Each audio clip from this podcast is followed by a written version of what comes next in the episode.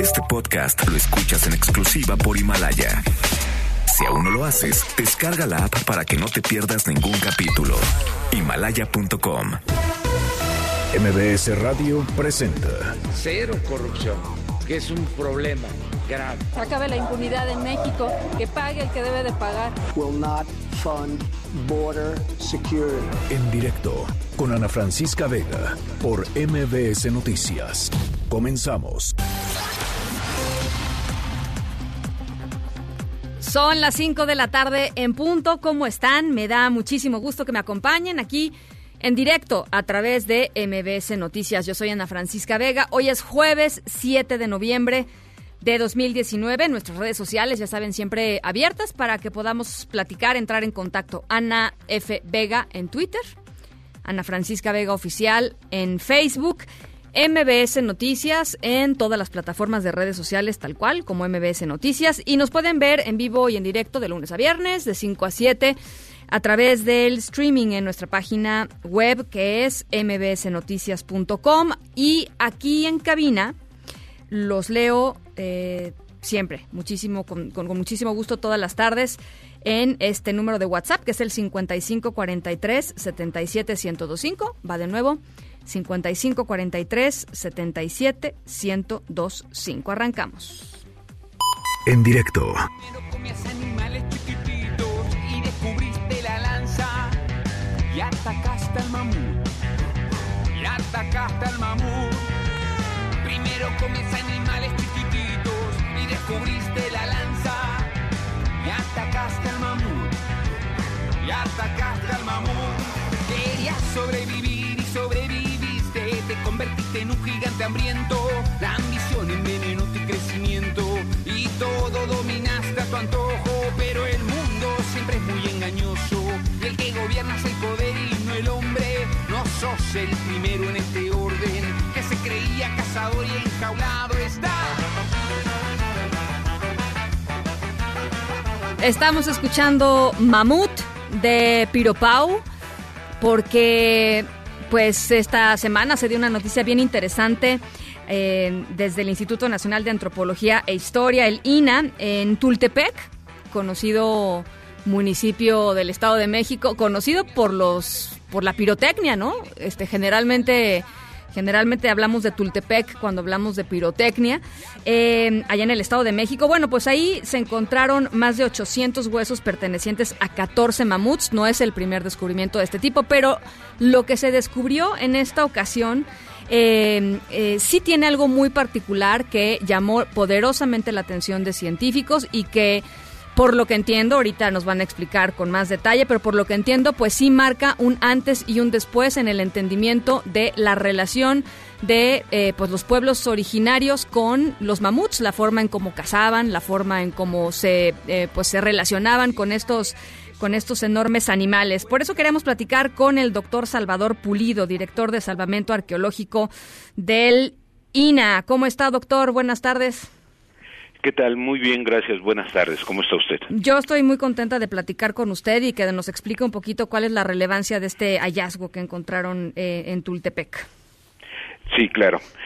Eh, esto tiene muchísimo que ver con, desde luego, el desarrollo humano y sus formas de organización, sus formas de alimentación, su, la propia vida, pues, ¿no? La, la complejización cada vez más de la, la sociedad, de la sociedad humana.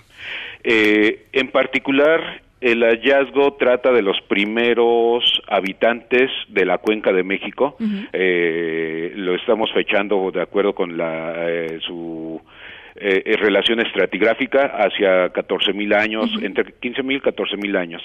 Y es una interrelación muy estrecha con el medio en donde en el que vivían estas pequeñas comunidades, probablemente bandas eh, 20 personas, 30 personas, eh, 40, eh, un número reducido, Sí. pero que ya tenían un eh, conocimiento muy claro de su propio medio, sabían desenvolverse en él y lo aprovechaban de tal manera que eh, este, cazaban animales mucho más eh, grandes que, que, la propia talla de, de, del ser humano.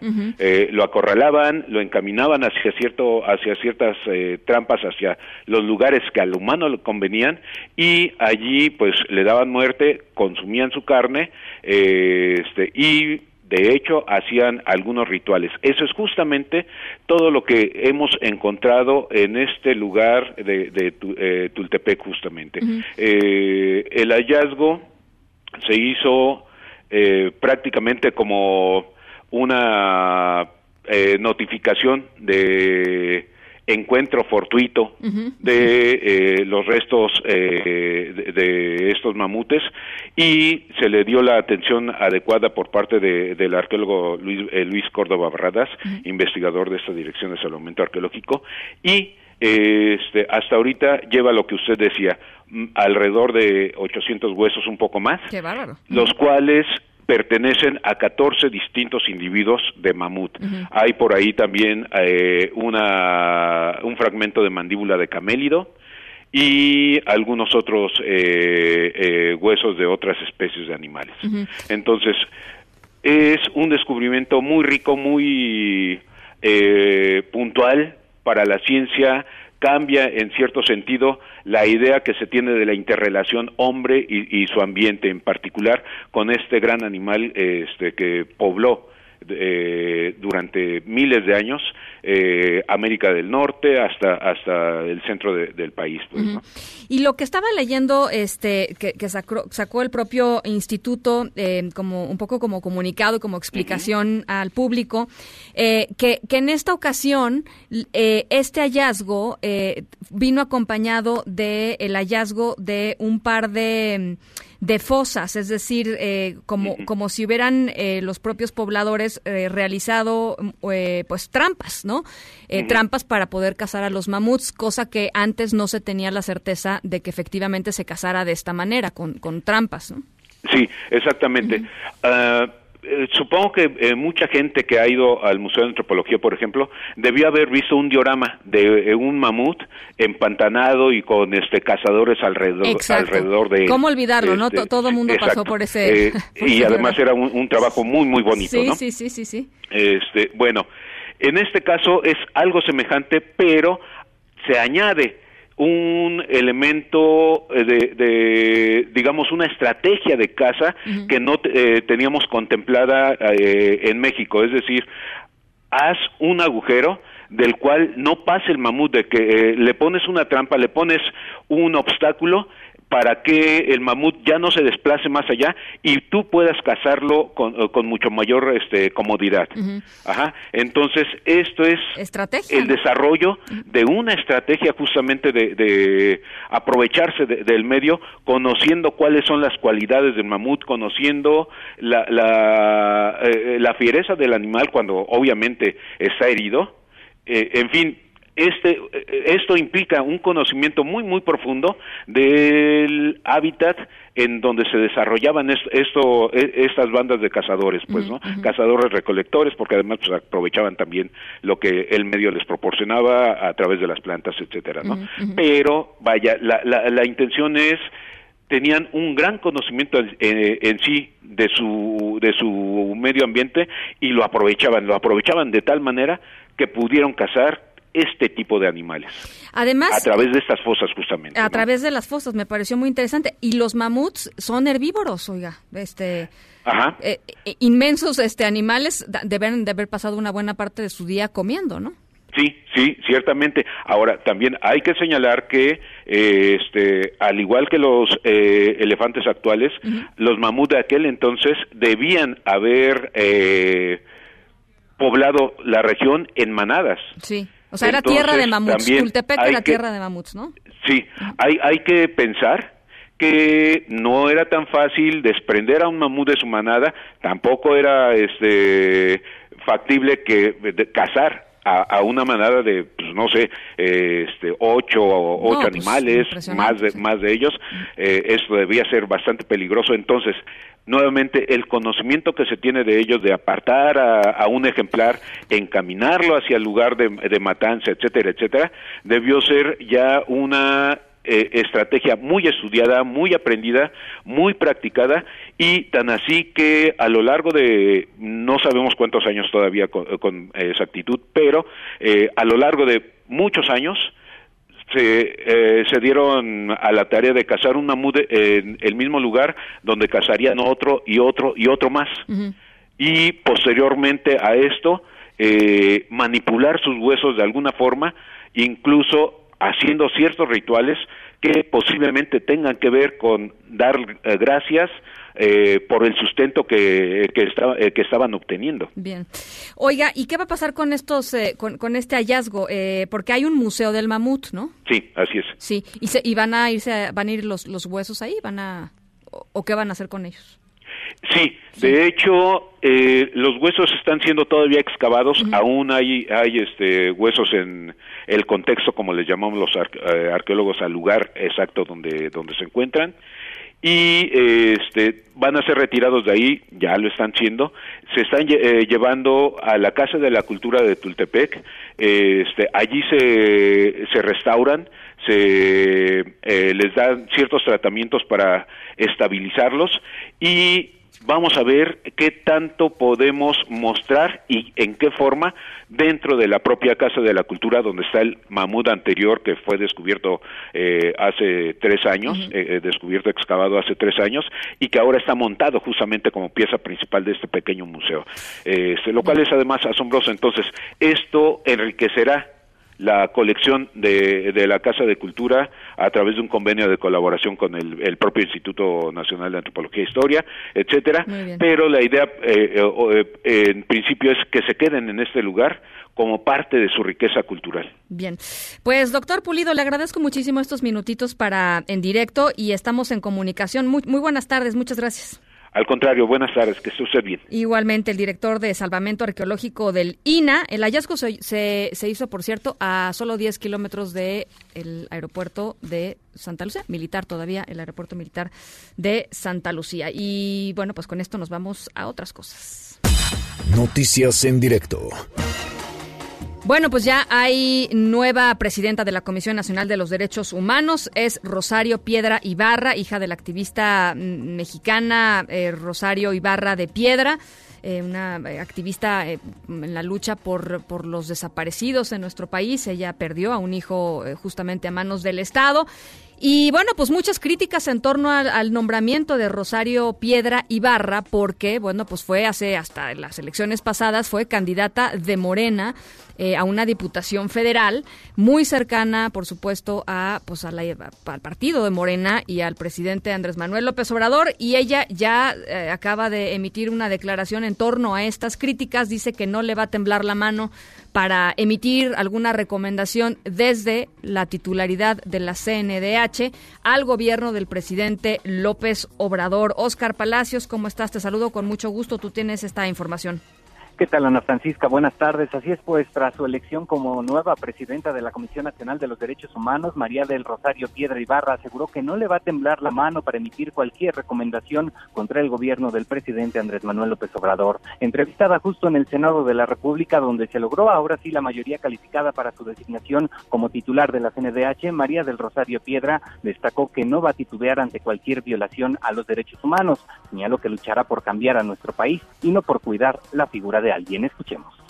Pues no, porque me habría de temblar la mano, más bien las palabras, ¿verdad? La denuncia, no titubearía, o sea, lo, lo diría, porque precisamente, pues eso es por lo que he luchado siempre, no porque mantener la figura de alguien, sino más bien por cambiar este país. El respaldo del presidente Andrés Manuel, eso no es algo que me deba de preocupar, sino más bien yo quiero tener el respaldo de la sociedad.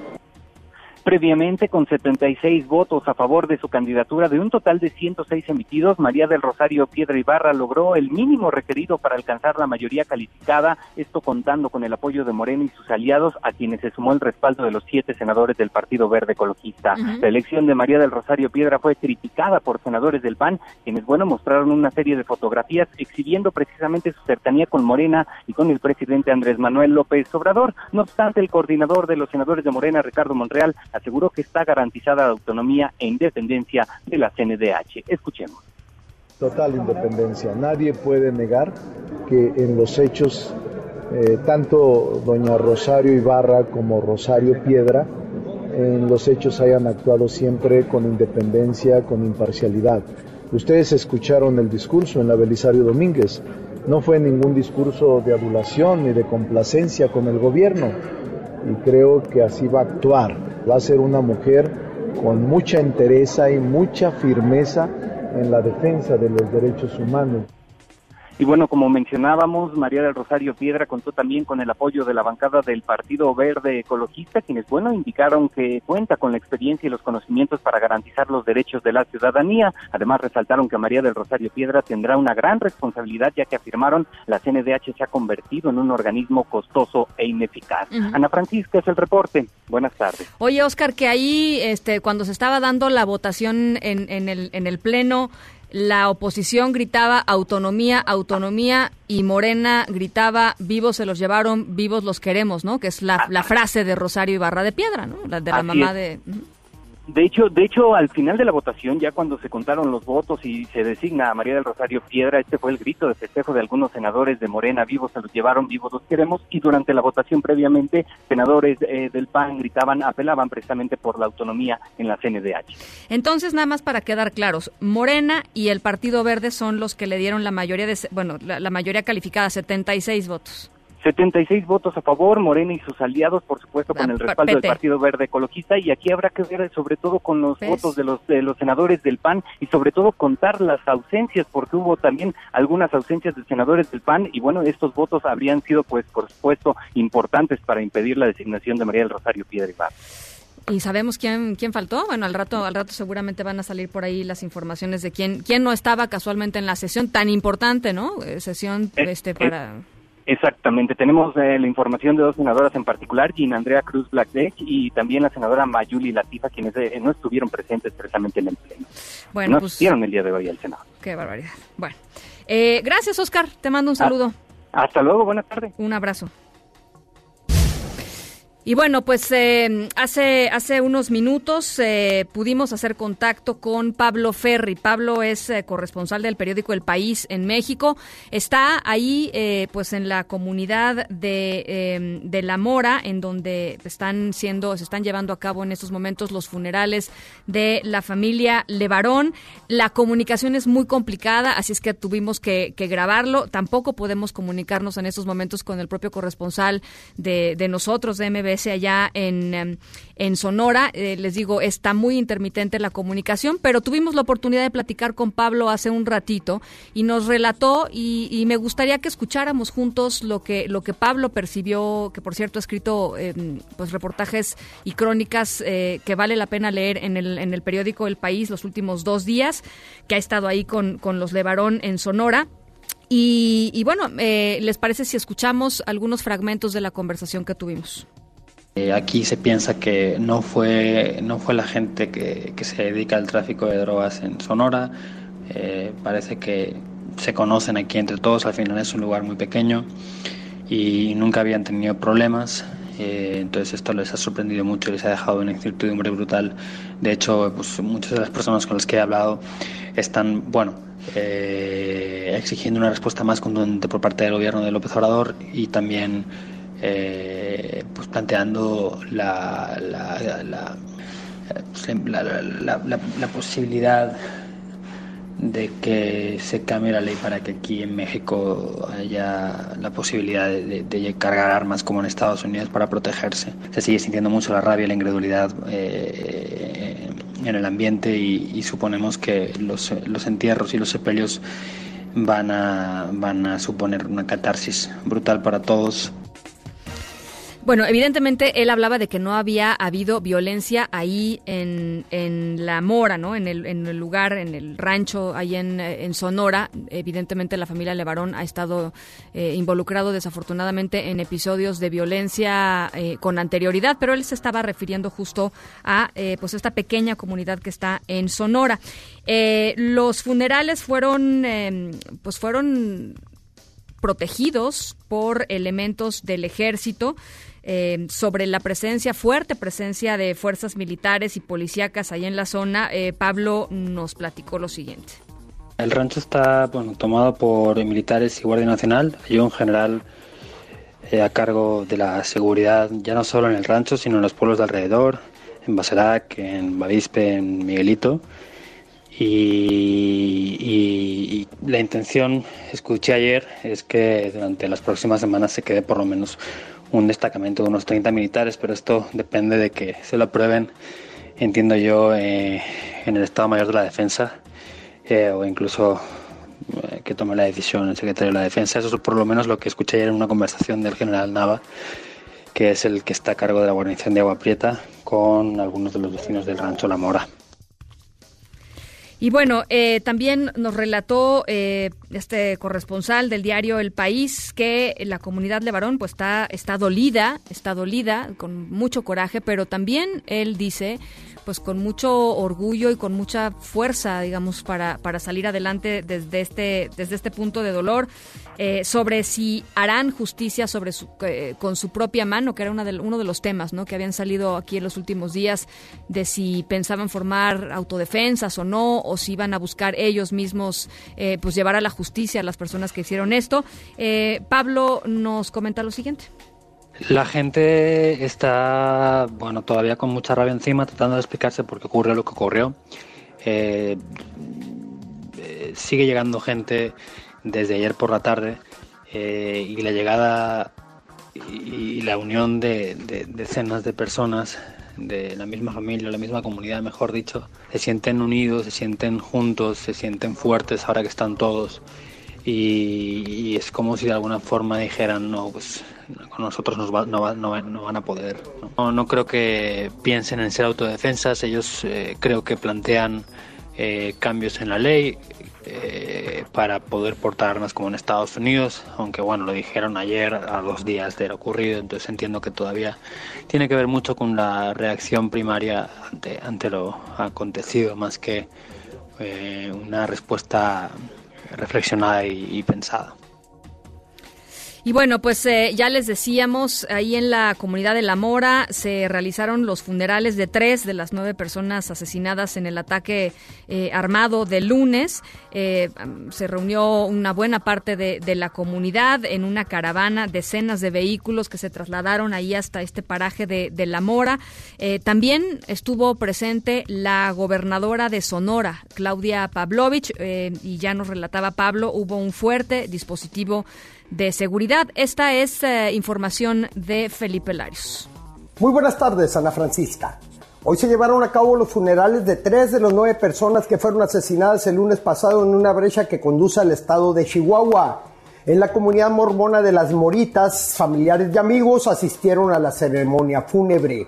Desde la madrugada de este jueves, miembros de la comunidad mormona de Galeana, Chihuahua, se trasladaron en unos 60 automóviles a la Morita ellos recorrieron en sus vehículos la misma brecha donde se llevaron a cabo los tres ataques que dejaron seis niños muertos y tres adultos. Las víctimas fueron sepultadas en el panteón ubicado dentro de los terrenos de la comunidad mormona. Se informó que este viernes serán sepultados en Galeana, Chihuahua, las otras seis víctimas de la agresión. Al evento asistió la gobernadora de Sonora, Claudia Pavlovich Arellano. Hasta aquí mi reporte. Bueno, por la mañana el presidente Andrés Manuel López Obrador se refirió justamente eh, pues, a los hechos violentos en el país, como por ejemplo pues, esta masacre contra la familia, contra miembros de la familia Levarón. Eh, lo que sí dijo es que este tipo de actos eh, no van a obligar al gobierno a cambiar de estrategia, que su estrategia de seguridad será la misma y así se refirió a quienes cometen crímenes. Últimamente hemos enfrentado situaciones difíciles, pero esto no nos va a desviar. Al contrario, en las crisis, aunque sean transitorias, se definen más las posturas. Por ejemplo, todo esto de la violencia de Culiacán hasta los lamentables hechos de la familia que es asesinada, despertó, alentó los afanes autoritarios de uso de la fuerza. Por lo general, los que cometen estos actos eh, de eh, crímenes, eh, de asesinatos, por lo general son gentes drogadas, Eso está probado. Cuando están en la acción, en los enfrentamientos, la mayoría drogados. Y bueno, el presidente estuvo con empresarios de radio y televisión, estuvo en la, en la reunión de, de la CIRT la Cámara de, Radio y Televisión, de la industria de radio y televisión, y ahí hizo un anuncio interesante que tiene que ver con eh, la revisión de eh, los tiempos o de la reducción de los tiempos oficiales con los que cuenta el Estado mexicano justamente en radio y televisión. Citlali Sáenz, ¿cómo estás? Buenas tardes, te saludo con mucho gusto. Buenas tardes, Ana Francisca. Un saludo a ti también a nuestros amigos del auditorio. Pues sí, el presidente Andrés Manuel López Obrador adelantó que va a analizar el tema de los tiempos oficiales, ya que reconoció esto es un impuesto adicional. Hay que recordar que durante la celebración de la semana número 60 de la CIR, los industriales de la Cámara de la Industria de Radio y Televisión, pues ya habían reprochado que son un gremio sobreregulado y que además de las altas contraprestaciones que les aplican, pues también está pagando en especie. Ante ella, el presidente de México sostuvo que sí está escuchando a la industria. Vamos a escuchar lo que dijo el primer mandatario. Hago el compromiso con ustedes de analizar esta propuesta de reducir la contribución, el impuesto, los llamados tiempos oficiales. Y les voy a dar una respuesta pronto sobre este asunto. Además, ni siquiera, como me lo informó José Luis, se requiere de una reforma legal, es un decreto. Tengo yo esa facultad. De modo que pronto van a conocer ustedes sobre una propuesta que va a ir en el sentido de reducir los tiempos oficiales para que ustedes tengan ese estímulo, ese apoyo por los servicios tan importantes que prestan a la sociedad mexicana. Y bueno, López Obrador arrancó en varias ocasiones aplausos por parte de los industriales de la radio y la televisión. Él afirmó que su gobierno pues en su gobierno hay garantías plenas para el ejercicio de la libertad de expresión y manifestación de las ideas. Explicó que continúa el proceso de cambio y transformación en nuestro país en el que se garanticen los espacios para disentir y que no haya un régimen autoritario. Por su parte, José Luis Rodríguez Aguirre, el presidente de la Cámara, pidió al Ejecutivo Federal revisar precisamente la excesiva carga tributaria y regulatoria que supera hasta tres veces a otros operadores como los de OTT, que son los servicios over the top, que pues son los que se brindan a través de Internet y no les aplican la misma regulación. Finalmente, te comento que el presidente Lacier también expresó el respaldo de este gremio por, eh, por el país y por las acciones y sobre todo dijo, México sí es un país para las inversiones. Vamos a escuchar. México sí es nuestro paraíso de inversión, es nuestra tierra, donde está nuestra gente, nuestras familias. Lo que no sembremos hoy, no lo vamos a cosechar mañana. Todos y cada uno de nosotros sentimos esa llama de amor por México. Echemos a andar los compromisos que correspondan a unos y otros, pero hay que hacerlo ya. Unidos somos uno, un solo México. Finalmente dijo que el presidente López Obrador mantiene la esperanza de la mayoría de la gente, tiene liderazgo y con ello pues puede mantener la paz y la calma en nuestro país. Ana Francisca, mi reporte al auditorio. Muchas gracias, Itlali. Buenas tardes. Gracias, un abrazo. Son las 5 con 28. Vamos a hacer una pausa 55 43 77 1025. Eh, al regreso vamos a platicar, le vamos a entrar al tema de la CNDH. ¿Qué significa que hayan nombrado los senadores a Rosario Piedra Ibarra como próxima eh, titular de la CNDH durante, pues para los próximos cinco años? Vamos a estar platicando sobre eso y, por supuesto, muchísimo más. Pausa y volvemos. Nos gustaría que pensaras en qué momento supiste que necesitabas un seguro de auto. ¿Fue acaso cuando escuchaste esto? ¿Y cuándo pensaste en un seguro de hogar? ¿Fue cuando recibiste las llaves de tu nueva casa? ¿Y cuál fue el sonido que te dijo que necesitabas un seguro de vida? Seguros Banorte. Seguro de auto, de hogar y de vida. Banorte no está para que lo ames, está para asegurar lo que amas de la vida. Aplica restricciones, términos, condiciones, aviso de privacidad y requisitos de contratación en banorte.com. En directo con Ana Francisca Vega por MBS Noticias. En un momento regresamos. Este podcast lo escuchas en exclusiva por Himalaya. Continúas escuchando en directo con Ana Francisca Vega por MBS Noticias. ¿Para qué tener organismos así? Desde luego, no es la institución, sino los que han estado ahí, que están demasiado vinculados al régimen. Entonces tiene que ser una institución independiente y con gente con principios y que realmente sienta el dolor que causa la violación de derechos humanos.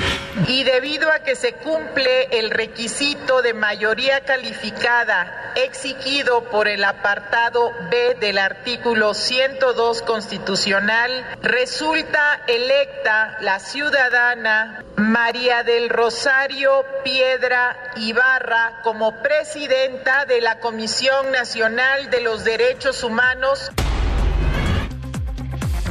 En la línea de en directo está Itzel Checa, ella es coordinadora del Observatorio de Designaciones Públicas y con quien hemos estado platicando pues en este proceso que hoy eh, Itzel pues tiene su culminación con el nombramiento de Rosario Piedra Ibarra. ¿Cómo estás? Eh, ¿cómo, ¿Cómo cae este nombramiento Itzel? Muy buenas tardes Ana, un gusto. Y como tú lo refieres pues nos parece que es una decisión lamentable por parte del Senado y lo pondría como en tres planos. A ver. Una es, es lamentable, digamos, por la propia eh, violación al procedimiento que estableció el Senado, al incumplimiento de sus propias reglas en términos de poder darnos certeza a la sociedad, a la ciudadanía, sobre cuáles eran estos méritos, cuáles eran estas cualidades que tenían eh, no las personas para llegar a la terna y entonces nunca conocimos justamente esta, esta deliberación, esta justificación, estos elementos que la hacían eh, distinta, la hacían merecedora de esta responsabilidad. Y entonces eso generó demasiadas dudas, sospechas, no paso pues a, acuerdos eh, cupulares, discrecionales, partidistas. Entonces me parece que ese es un mal signo porque este proceso eh, prometía, ¿no? Como muchos estándares de transparencia, de rendición de cuentas, y al final lo que vimos es un proceso simulado que repite muchas prácticas de designaciones pasadas y que al menos la mayoría que está en el Senado las cuestionó fuertemente cuando era oposición. Entonces lo que vemos ahorita es eso. Luego creo que es otro mal mensaje en términos justamente de la de la figura autónoma que tiene que tener la comisión, en términos de eh, pues las declaraciones que hacía el ejecutivo federal de cuál era no la persona que a, que a él le gustaría más y que entonces ante esas declaraciones y a lo que vimos hoy a la votación en el Senado, pues de alguna forma es inevitable no pensar que hubo ahí no como alguna algún acuerdo entre el ejecutivo y el Senado y entonces estos contrapesos, esta división de poderes, pues no, de repente la vemos muy disminuida.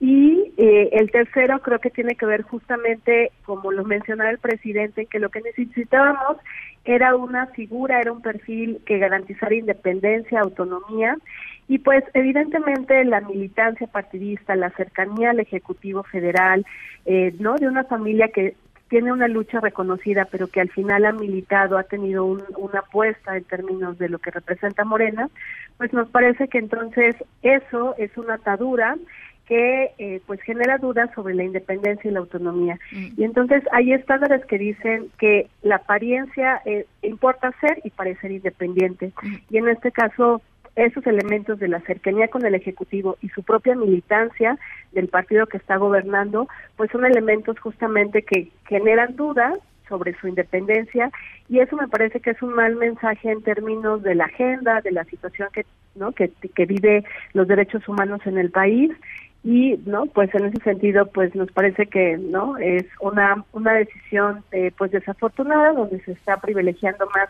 la cercanía la lealtad a un a un, a un movimiento, a un partido, que justamente pues la gravedad que tenemos, las víctimas, las personas. Eh, lo que dice el presidente, y, a, ver, hay dos, hay dos argumentos. Uno lo escuchábamos en el audio, eh, más bien hay un argumento muy claro que, que, eh, no salió en el audio de ahorita, pero por ahí lo tenemos, lo escuchamos ayer. ayer decía el presidente que él creía que la CNDH había estado este, por demasiados años en manos de académicos y expertos legales que habían estado como muy separados de el verdadero sufrimiento eh, y que para ser un buen titular de la CNDH había que haber sufrido en carne propia em, pues esto no ser ser víctima o ser familiar de víctima o tener una relación mucho más cercana con eso y, alejada digamos de la academia o de o de cualquier cosa que le parezca como un poco más este eh, pues sí no este fría y distante.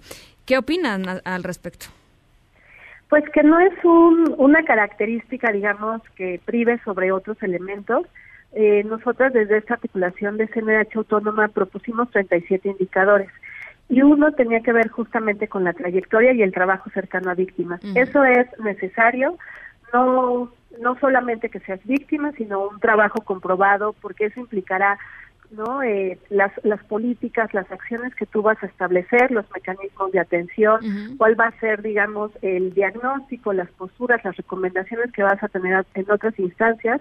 Entonces nos parece que es una combinación con un trabajo de terreno que tiene que, que es un plus, ¿no? Desde luego, pero que también con otros elementos en términos de trayectoria, conocimiento, porque pues es una institución que representa una gran responsabilidad y que pues genera eh, recomendaciones, que tiene que tener una solidez en términos del marco de derechos humanos, de su conocimiento, de cómo genera incluso eh, acciones que reviertan estos patrones, diríamos, estructurales de violación a derechos humanos. Entonces, pues nosotras eh, planteamos que si era un elemento importante el trabajo con víctimas, pues porque requiere un trato digno, ¿no? Algunos elementos distintos, pero diríamos que no era la característica o la cualidad principal que tendría que sopesar, ¿no? Entonces era como un conjunto de variables y vemos que aquí, pues al final, pues no se cumplieron todas y esto pues representará no como es, es como un, digamos tacha la legitimidad de origen que tiene esta designación y que va a tener que demostrar en el día a día en su gestión pues justamente que no es independiente que este este ser víctima le va a dar un plus y que con las acciones cotidianas pues me parece que va a tener que demostrar no este pues este compromiso que se tiene y esta gran responsabilidad que tiene. Eh, mayoritearon entonces no es un Sí, pues al final, eh, ¿no? Pues eh, el, el Partido Morena, digamos que tenemos ahí una situación porque los votos son son eh, cerrados, secretos, digamos, ¿no? La, las cédulas no se conoce cómo se va a emitir cada voto por senador y por senador. Eso nos parece que es un elemento que tendría que cambiarse porque las y los senadores tienen que asumir públicamente, ¿no? Cuáles son, por quiénes se están inclinando. Sus votos y sus razones, ¿no? Sus votos y sus razones. Sí, también. Y entonces desconocemos. Entonces, lo que hay es, ¿no? Conjeturas en términos de qué es la el partido mayoritario con otros partidos. Con sus aliados y, el verde. Sí, ¿no? Y esas son como las conjeturas y que han trascendido mucho como en los pasillos del Senado y que al final pues sí se logró la, la votación, ¿no? el acuerdo. Bueno, pues ahí está. Eh, Rosario Piedra Ibarra, eh, ex candidata de, de, Morena a una diputación federal, solamente el año pasado, las, las, las, ah, la, la, elección pasada. Eh, será por los próximos cinco años titular de la CNDH y como dice Sitzel, pues vamos a ir viendo paso a paso y decisión por decisión, ¿no? Que, cómo va ella determinando, em, pues básicamente eh, el función y el, la función y el carácter y la trascendencia que ella misma le va a dar eh, a, la CNDH. ¿Cómo crees que se, se reciba su nombramiento eh, con la pues, con la burocracia de la CNDH, que también ha sido muy criticada por el presidente? Sí, la, verdad no, no tendría el pulso de lo que no sucede adentro de la comisión pero sí te puedo decir que no, desde un lado de las organizaciones genera preocupación que se haya justamente privilegiado un perfil cercano, eh, militante activo, incluso hace días tomó posesión dentro del Consejo Estatal de Nuevo León, entonces no es una militante activa y nos parece que también eh, la 4T nos está dejando mucho que desear sobre las designaciones porque están nombrando militantes en muchos casos y nos parece que para garantizar la autonomía y la independencia esa no es una cualidad que tendrían que tener los perfiles que se están nombrando. Entonces, ¿no? Ellos apelaban a un cambio de prácticas y lo que estamos viendo es que esas prácticas continúan y que no son designados perfiles que no cumplen con todas las características de idoneidad que requieren esos cargos y al final importan las personas porque estas personas van a tomar decisiones van a fijar posturas, van a manejar recursos, y no y entonces pues bueno ellos están tomando esa decisión y habrá que ver justamente cómo se va cómo va haciendo su gestión. Bueno, pues ahí está. Itzel, ojalá podamos eh, seguir conversando sobre estos temas. Te agradezco muchísimo. Con mucho gusto. Buena tarde. Un abrazo, Itzel Checa, coordinadora del Observatorio de Designaciones Públicas, sobre la reciente designación de Rosario Piedra Ibarra como titular de la Comisión Nacional de los Derechos Humanos. En directo.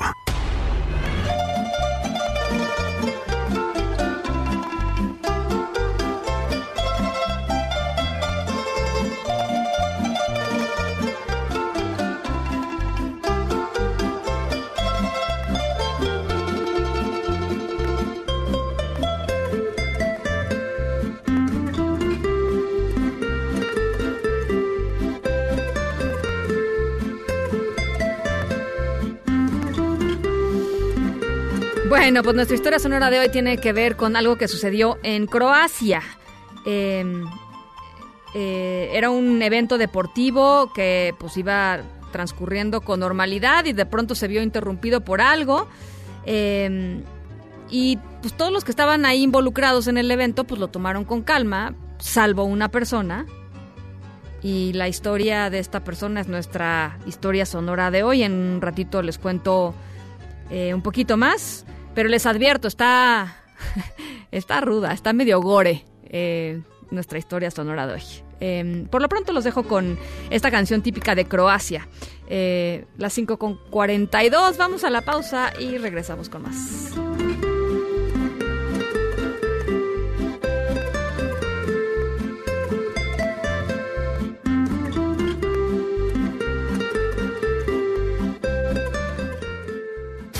En directo con Ana Francisca Vega por MBS Noticias. En un momento regresamos.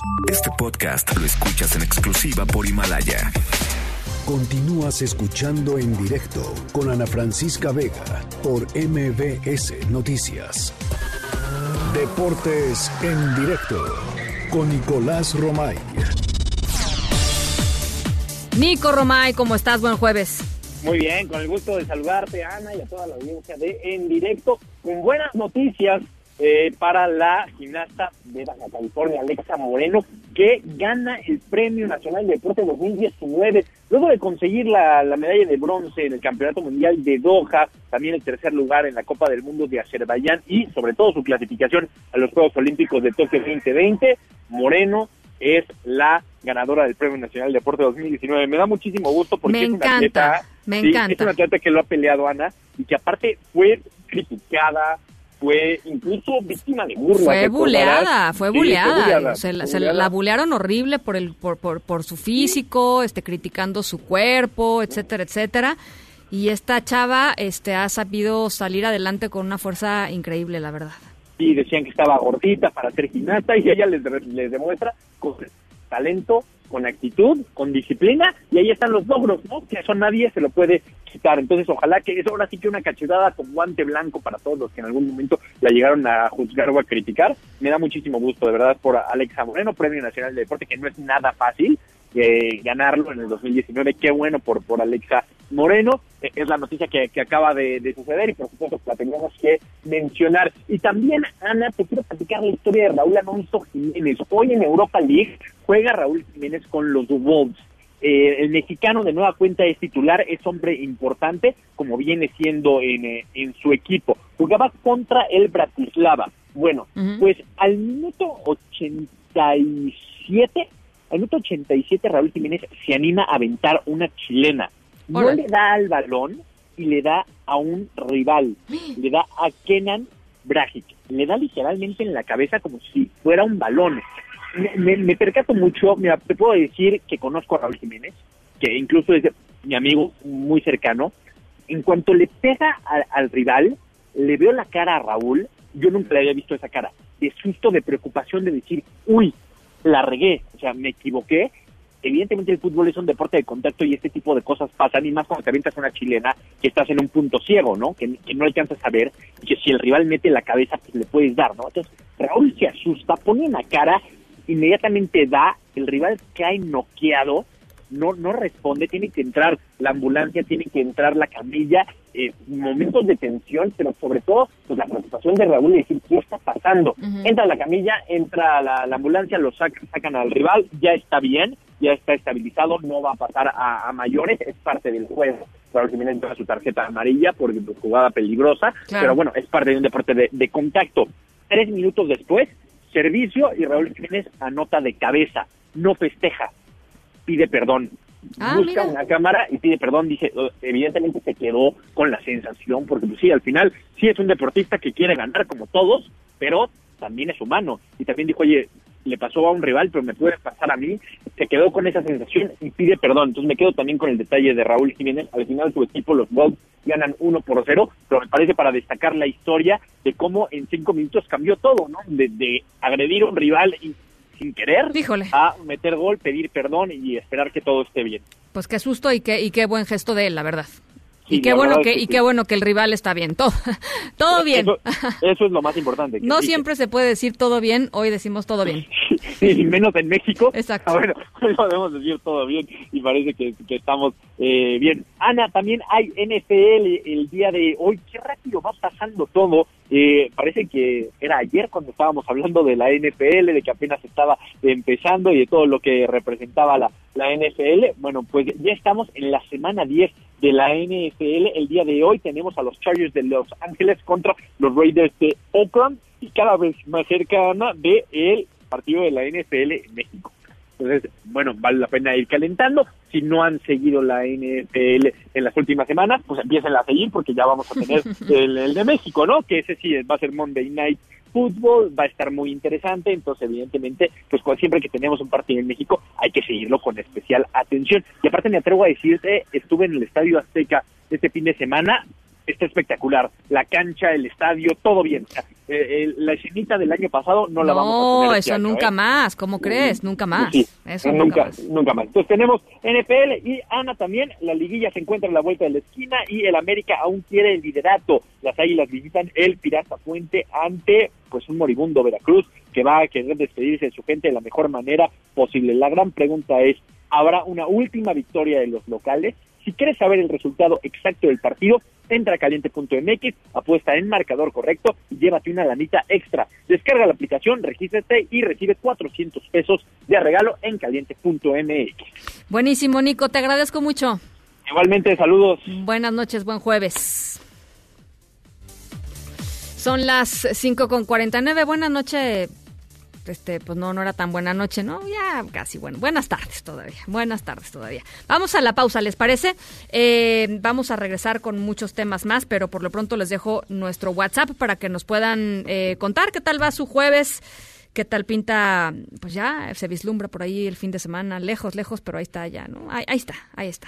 Eh, 5543 77 1025, va de nuevo, 5543 77 1025. Vamos a la pausa y regresamos con más. En un momento continuamos en directo con Ana Francisca Vega. Este podcast lo escuchas en exclusiva por Himalaya. Continúas escuchando en directo con Ana Francisca Vega por MBS Noticias. Luis Miguel González, Economía. Eh, Luis Miguel, ¿cómo estás? Buenas tardes. Ana Francisca, buenas tardes, ¿cómo estás? Muy bien, ¿tú? También. Oye, este, ¿qué, qué sesión se aventaron ayer los diputados eh, discutiendo modificaciones a la ley de instituciones bancarias? ¿Y qué pasó con, con lo que iba a suceder con la unidad de inteligencia financiera eh, y sus, sus, eh, sus capacidades o sus, am, sí, sus capacidades para poder... eh, eh, sin órdenes judiciales congelar cuentas, por ejemplo. Eh, ¿En dónde se, en dónde se atoró el asunto? Eh, creo que parte de la discusión surge de, me parece que una parte es sana y tiene que ver con, se trata de cambios muy, muy relevantes eh, que tienen que ver con Estado de Derecho en un contexto que es obvio para todos de eh, pues un, una lucha enorme contra, entre otras cosas, el crimen organizado. Sí. Eh, entonces, visto desde afuera, para mí es evidente que las diferentes posiciones eh, tenían que ver también con diferentes niveles de información y yo diría, en un nivel más relacionado con la pregunta que me hace Ana Francisca, no terminamos de tener claro ni para qué sirve la unidad de inteligencia financiera, ni cuánto poder le queremos dar. Hablo en primera persona el plural, y en ese sentido no me refiero a los diputados de Morena, sino a nosotros como sociedad. Eh, ¿Qué es lo que ha pasado hasta hace, pues yo ya hasta finales de 2019? Número uno, que la lucha financiera contra el crimen organizado ha brillado por su ausencia.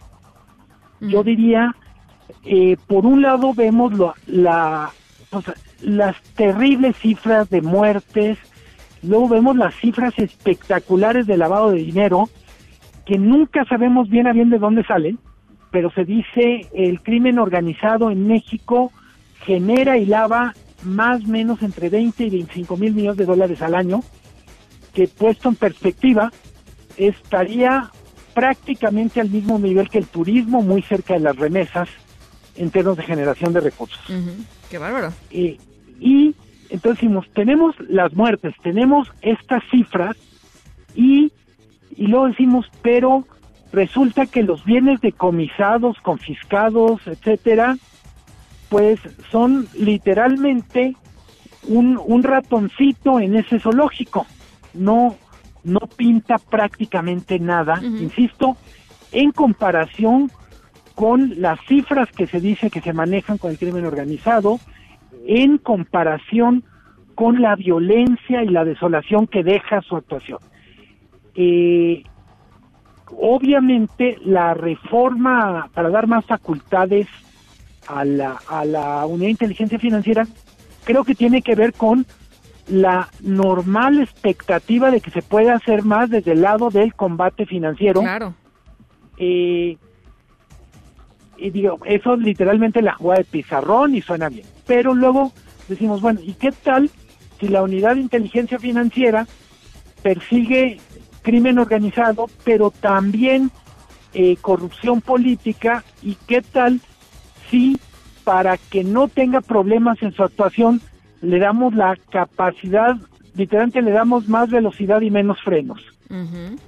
Ese es, desde mi punto de vista, lo que estaban discutiendo ayer los legisladores y eh, a mí no me gusta que tenga tantas facultades eh, en el sentido de si se tienen indicios se puede congelar una cuenta, etcétera, en el sentido de que me parece que uno de los problemas ha tenido que ver con la famosísima voluntad política, es decir, si no se había hecho más es porque no se quería y no porque no se tuvieran los mecanismos. Estoy pensando, cualquiera de los que nos está escuchando, o tú misma, Ana Francisca, el SAT sabe en qué boleto, quién compró nuestro boleto de avión si viajamos, en qué asiento vamos, cuándo regresamos.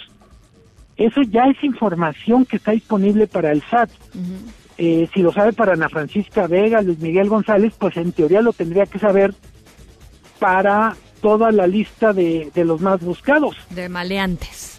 Eh, en ese sentido, me parece que en la discusión de ayer, en la exposición de motivos, a mí me, me faltó y todavía me sigue faltando una explicación más razonada de desde la visión de la 4T qué es lo que ha faltado. Yo tengo mis hipótesis, pero finalmente, pues yo, yo hago un periódico o, comentarios eh, contigo, pero no tengo acceso a, a las tripas de, lo que ha ocurrido en el combate. Eh, yo creo que sí se le puede dar un poco más de facultades, no darle totalmente manos libres, porque eh, por momentos la tentación de convertir esta oficina, que depende de la Secretaría de Hacienda, en una especie de superpoder. Eh, puede ser muy grande, insisto, no se trata de tenerla amarrada, No, pero sí, pero sí es importante tener controles, ¿no? Este, controles de, de otros poderes, por eso, por eso estaban haciendo el énfasis en que tenía que haber, este, una sentencia previa, por ejemplo, para congelar recursos o, o- o una revisión por parte del poder judicial, es decir, que no, que, que digamos que la unidad de inteligencia financiera no pudiera en algún caso irse por la libre y eh, los ciudadanos eh, pues no tener forma de defenderse frente a un, a un hecho ya consumado. Que un poco la aspiración de todos nosotros, bueno, de casi todos nosotros sería que sea, que tenga facultades para ser más duro con los malos y, ma- y que le dé un poco más tiempo a ciudadanos normales, ciudadanos de buena fe, para resolver situación en caso de que haya algunas cosas que no puedan explicar eh, en la primera fotografía, se puede decir así. Y, te- y yo, y yo agregaría y, y- y cero margen para ser utilizada políticamente, ¿no? O sea, son- tres, son- serían como los tres requisitos, ¿no? Eh, tienes muchísima razón. En ese sentido, a mí me falta en todo lo que discutió ayer eh, una cuestión que es máxima transparencia dentro de los márgenes posibles. Entiendo que no pueden estarnos explicando todo, ni mucho menos nos deben decir los nombres de los responsables, pero, pero en última instancia sí decir, a ver, así estamos trabajando, así funciona la cocina de la unidad de inteligencia, insisto, creo que hay margen para cumplir con las exigencias de transparencia en una, sol- en una sociedad democrática sin poner en riesgo ni a las personas que lo hacen ni la eficiencia de los operativos. Eh, hay que hay que ponerlo en perspectiva, Ana Francisca. En los últimos años, el gobierno ha ganado a través de la tecnología muchísima capacidad para supervisar. Entonces, eh, con esta capacidad, con un uso óptimo de tecnología, se podrían hacer muchas cosas sin necesidad de crear un, una especie de ente que puede convertirse en Frankenstein. Muy bien. Oye, ahora, eh, rápidamente, nada más, eh, sí, sí se necesitaba fortalecer. Yo me acuerdo que en algún momento platiqué eh, con Santiago Nieto y con el, el pasado eh, titular de la Unidad de Inteligencia Financiera y les preguntaba cuántas personas trabajan ahí y eran menos de 50. ¿No? También, por otro lado, frente al reto que es eh, crimen organizado y la utilización del sistema financiero para, para operaciones ilícitas, etcétera, pues eran muy pocas personas y llevaban años diciendo necesitamos pues fortalecernos institucionalmente, ¿no? Sí, totalmente, pero si das cuenta, incluso me parece buenísimo el, el dato que aportas, Ana Francisca, porque eh, darle más personal calificado es darle más facultades sin necesidad de, de Sí. darle facultades metaconstitucionales. Sí, totalmente de acuerdo. Totalmente de Eh, acuerdo. En cualquier caso, a mí me gustaría cerrar el comentario diciendo, sí tenemos un problema gigantesco con lavado de dinero por parte de organizaciones criminales que son, que ahí están dentro del Estado mexicano. Eh, todo lo que se pueda hacer, bienvenido, pero eh, creo que básicamente necesitamos que haya una voluntad política, no solo de combatir el crimen, sino de que el combate nos permita también fortalecer el Estado de Derecho. No es una cosa a costa de la otra. Bueno, pues eh, allá está. Vamos a ver qué pasa. Vamos a ver qué se aprueba el próximo martes. Gracias por lo pronto, Luis Miguel. Un abrazo, Ana Francisca. Buen, buen fin de semana. Igual, buen fin de semana. Son las seis con cuatro. En directo.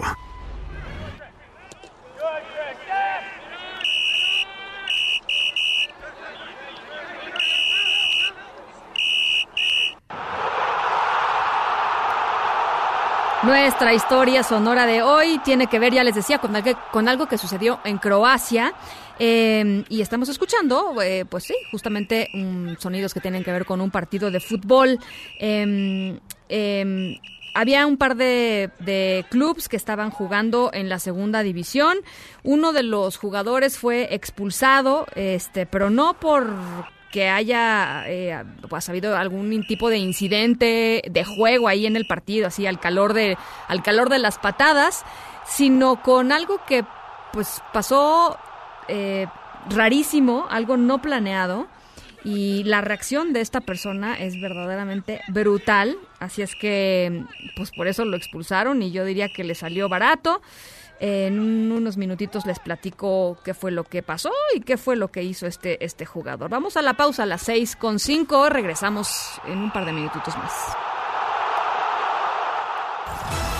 En un momento continuamos en directo con Ana Francisca Vega. Este podcast lo escuchas en exclusiva por Himalaya.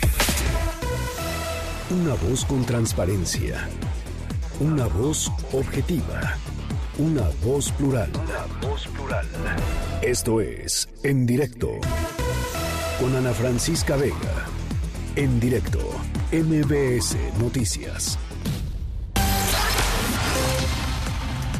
Son las 6 de la tarde con 10 minutos. Gracias por seguir con nosotros aquí en directo a través de MBS Noticias. Yo soy Ana Francisca Vega. Hoy es jueves 7 de noviembre de 2019. WhatsApp en cabina para platicar en 5543 77125.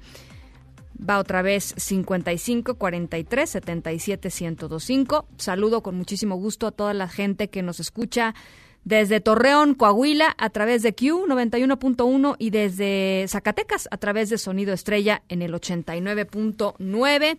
Gracias también a toda la gente que nos sigue a través de nuestra página web mbsnoticias.com. Ahí estamos en el streaming en vivo por si quieren entrar y nos pueden ver y escuchar, por supuesto, todos los días de lunes a viernes de 5 a 7 de la tarde. Eh, tenemos muchísima información todavía. Más adelantito vamos a estar platicando sobre el primer índice de progreso social estatal en México. Vamos a también platicar sobre impuestos, eh, sobre los ganadores de Premio Ciudad. En fin, tenemos eh, muchísimas cosas todavía aquí en la agenda, así es que por lo pronto nos vamos con el resumen. Noticias en directo. Y miren, el foco ha estado centrado en lo que sucedió en Sonora a la familia Levarón, entendible, comprensiblemente ha estado el foco informativo ahí, pero en los últimos tres días eh, también ha, ha estado eh, eh, el asunto muy violento en Ciudad Juárez. Aproximadamente 15 vehículos han sido calcinados allá en Juárez como respuesta a acciones realizadas al interior del Cerezo Estatal número 3. También hay un una buena, buen número de personas que han, eh, que han muerto y hacemos contacto para este reporte con nuestro corresponsal allá en Ciudad Juárez, Chihuahua, Armando Corrales. Armando, te saludo con mucho gusto. Ana Francisca, gusto saludarte de vuelta. Y bueno, pues eh, como tú lo comentas, eh, días caóticos que se han vivido aquí en Ciudad Juárez. Como tú comentas, un aproximado de 15 vehículos han sido calcinados aquí en Ciudad Juárez. Esto como una respuesta a diferentes acciones realizadas al interior del Cerezo Estatal número 3, donde se realizó un cateo por parte de las autoridades.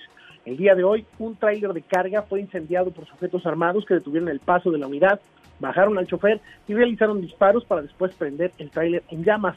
Esto en el cruce de la carretera Casas Grandes y el cruce con el eje vial Juan Gabriel. A la par, un camión de transporte público fue incendiado con el mismo método de los camiones anteriores.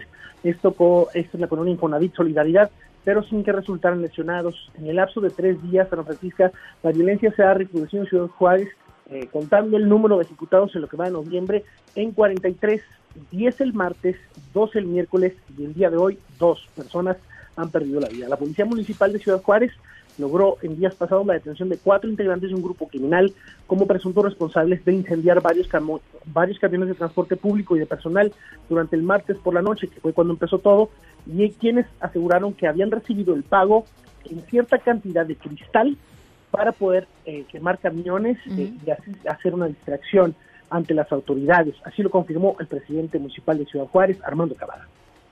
Desde dentro del penal, de todos los penales, no solamente del de Ciudad Juárez, surgen muchos otros eh, delitos. Quienes tienen algún liderazgo en algún grupo criminal que está en el exterior, giran órdenes desde ahí. A nadie nos gustan las cosas que ocurrieron, son ordenadas por quienes sienten afectados sus intereses o que tenían una pre- preocupación adicional a la revisión que realizamos. Por su parte, el gobernador de Chihuahua, Javier, Correa- Javier Corral Jurado, continúa negando que se están regi- registrando estos hechos en la ciudad, asegurando que solo es un intento de diferentes medios de comunicación de desestabilizar a la sociedad. Bien, Armando, eh, te quería preguntar, eh, ¿íbamos a escuchar un audio ahorita? No, no, no. no. Ah, te quería preguntar, a ver, cuando dices eh, que estas personas murieron, ¿cómo murieron? Fue- fueron asesinadas? ¿Cómo murieron? Ha, habido eh, enfrentamientes eh, por parte de los diferentes cárteles del crimen organizado. Hay un movimiento... Ahí en la calle, pues. Sí, hay un movimiento terrible entre, entre los las personas, entre los, los cárteles del crimen organizado. De aquí han resultado estos 43 muertos en diferentes enfrentamientos, en diferentes ejecuciones. Las dos que te comentaba el día de hoy fueron ejecuciones en distintos puntos de la ciudad, eh, ejecuciones al estilo del crimen organizado, ¿no? Bien, eh, bueno, pues te agradezco mucho, eh, Armando. Vamos a estar, por supuesto, muy pendientes de lo que vaya, de lo que vaya sucediendo. Sí, claro, no, Francisca, que esta información se está generando cada eh, en cada momento es, muy rápido, todo, a cada momento está pasando algo nuevo aquí en Ciudad Oye, ¿y la gente cómo lo está viviendo, Armando? Porque pues esa es la otra, ¿no? Es un caos, te, comento que es un caos total porque esta situación ya no se vivía en Ciudad Juárez desde hace mucho. Sí. Y hay ejecuciones este, periódicas, pero es algo que malamente la, la comunidad juarense pues, se ha acostumbrado pero ahora esta situación ya ha sobrepasado a lo que es lo que se pudiera llamar como común, porque ya ha habido situaciones que no pasaban aquí, quema de camiones, bloqueos en las calles, eh, que eso es diferente. Lo, esto sí ha ocasionado que la ciudadanía se mande mensajes vía eh, redes sociales donde se, se dicen no salgan, tengan cuidado. Hay eventos, hay eventos importantes, masivos que se iban a llevar a cabo el día de hoy, que tuvieron que ser pospuestos por sentido común y por seguridad de la comunidad. Bueno, pues vamos a estar pendientes. Eh, Armando, te agradezco mucho el reporte por lo pronto. Un abrazo, que estés muy bien. Gracias, igualmente. Bueno, ya les decía, bajo un fuerte dispositivo de seguridad se realizaron los funerales de los integrantes, de algunos de los integrantes de la familia Levarón masacrados el lunes en Bavispe, en la zona de Bavispe, Sonora. Donna Ray Langford, junto con sus dos eh, hijitos, sus hijos fueron los primeros en ser enterrados. Eh, mañana, en Galeana, municipio contiguo, allá en Chihuahua, va a ser el sepelio de Ronita Miller y sus cuatro hijos. Eh, ellos fueron calcinados en una en la camioneta y el sábado va a ser sepultada Christina Langford, quien eh, salvó la vida de su bebé de siete meses, eh, la chiquita Faith, que estaba, se encontró después de varias horas eh, solita ahí en, la silla, en la parte trasera de la, de la camioneta. y bueno, pues ya les decía, la comunidad está verdaderamente conmocionada. En un ratito más vamos a platicar eh, con nuestro corresponsal allá para que nos narre, para que nos haga la crónica de todo lo que ha sucedido en el día. Por lo pronto, les platico también que en el Senado eh, se eligió a Rosario Ibarra Piedra como nueva presidenta de la Comisión Nacional de los Derechos Humanos a partir del próximo 15 de noviembre. Y el actual presidente, Luis Raúl González Pérez, em, bueno, pues eh, felicitó a Rosario Ibarra Em, perdón, Rosario Piedra Ibarra y evitó opinar sobre si fue un nombramiento a modo, que es de lo que se acusa. No quiero prejuzgar, yo como un person deseo que todos pensemos positivamente para que ella eh, se desempeñe con una actitud propositiva, con ganas de trabajar, con ganas de arribar eh, a la solución de múltiples problemas, que, y repito, contará con la coadyuvancia que ella piense que yo le puedo comentar.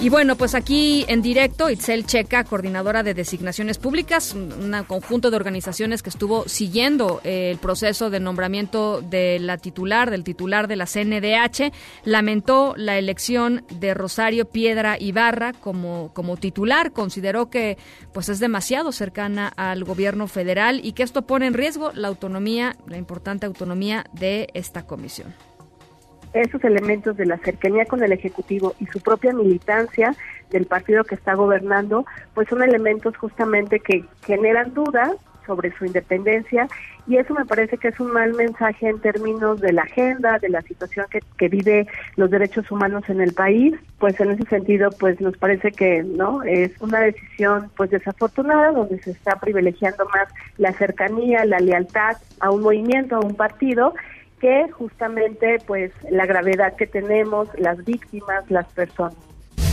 Son las 6 ah, con 19, vamos a una pausa y regresamos con más. En directo con Ana Francisca Vega por MBS Noticias. En un momento regresamos. Este podcast lo escuchas en exclusiva por Himalaya. Continúas escuchando en directo con Ana Francisca Vega por MBS Noticias.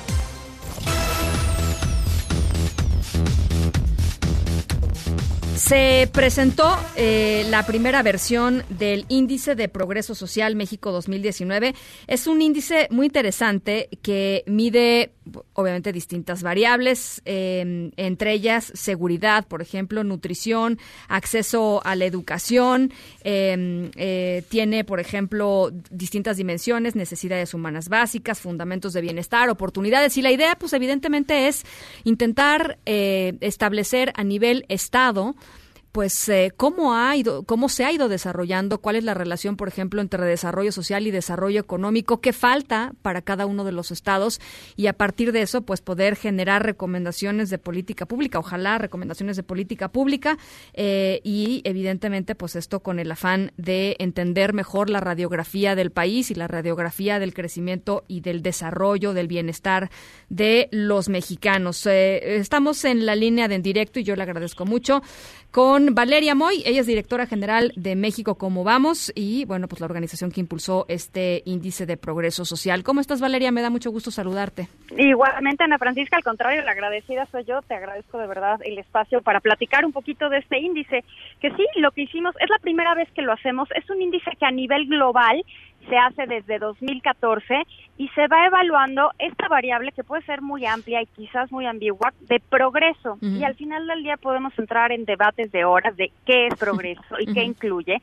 Y bueno, esta iniciativa en algún momento se puso de acuerdo en medir 51 variables que miden progreso. ¿Y qué quiere decir eso? Pues hay cuestiones de nutrición, de medio ambiente, de libertades, de tolerancia, de inclusión, por supuesto otras variables como acceso a agua, que la calidad de tu vivienda, y esto lo hacen a nivel anual, sacan el índice a nivel de cada país en el mundo. Y luego van buscando, esta asociación va buscando socios locales en diferentes países para que este índice se replique a nivel subnacional, en el caso de México a nivel estatal, y en ese sentido es la primera edición que sacamos esta radiografía de progreso a nivel estatal en el país. ¿Cómo, cómo salimos este, ranqueados? ¿Cómo salen eh, ranqueados los estados? Platica. Pues mira, los estados que salen con mayor progreso social son Nuevo León, Querétaro y Aguascalientes. Quizá no nos sorprenda porque también son los estados que típicamente tienen mayor PIB per cápita. No estos tres exactamente, pero están entre el grupo de los estados que tienen mayor ingreso. Y tristemente te sorprenderán menos los que están con menos progreso social porque son los típicos que salen abajo en todos los rankings, ¿no? De desarrollo, de ingreso económico, de progreso, y están Chiapas, Guerrero y Oaxaca, pues que salen muy mal rankeados en este índice. Eh, ¿qué, variables fueron algo que te haya llamado la atención eh, en términos de em, que haya sido algo común en todos los en todos los estados? Sí, mira, algo me ha llamado la atención. Vamos a como resumirlos en tres cosas. México ha avanzado en temas como básicos de eh, nutrición, por ejemplo, ya no tenemos población desnutrida. Con esto no estoy diciendo que nos hayamos ido a una excelente nutrición y, y eh, alimentos de calidad, no necesariamente, pero ya tenemos un problema distinto al de nutrición y de desnutrición inicial.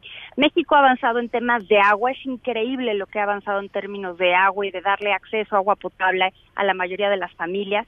Eh, ha habido avances importantes en vivienda. No me sorprende, desafortunadamente, que el mayor problema del país sea el tema de seguridad. Creo que a ninguno de nosotros nos sorprenderá, evidentemente. Y en ese sentido, México está en el lugar 122 de las 149 economías de los 149 países evaluados. O sea, sí estamos en un lugar terrible, pero sabes que es muy eh, llamativo en todos los estados, si bien se nota una diferencia entre el entre el norte y el centro y el sur del país en términos generales de progreso, en todo el país hay un tema en el rubro de oportunidades y en este rubro de oportunidades estamos midiendo factores como tolerancia, inclusión, paridad de género, equidad de género, libertad de elección, no de elección de ir a votar, sino de elegir, de tomar tus propias decisiones, cuestiones de embarazo adolescente. Lo que vemos es que el país ranquea muy mal en ese indicador y desde luego hay estados que salen fatal en esa foto, ¿no? O sea, hay estados en particular que en el tema de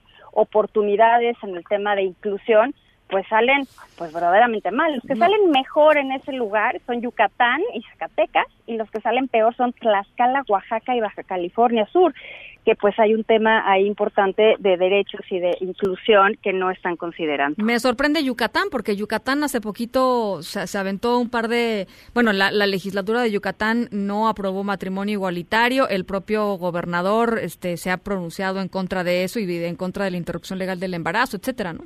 No, y tienes absolutamente toda la razón. Lo que pasa es que este índice lo cortamos en, 2019, ah, en 2018 sí, para los resultados del 19. Entonces, seguramente lo que dices estará considerado en el índice del año que entra. Lo... Y en este, en este rubro de oportunidades hay este tema de inclusión y de equidad y también hay temas de calidad de la educación, por ejemplo, de qué tantos alumnos pasan de prepa a carreras, qué tantos alumnos pasan de carreras a maestrías. O sea, ya estamos hablando no de educación básica, sino de educación superior en el ámbito de oportunidad.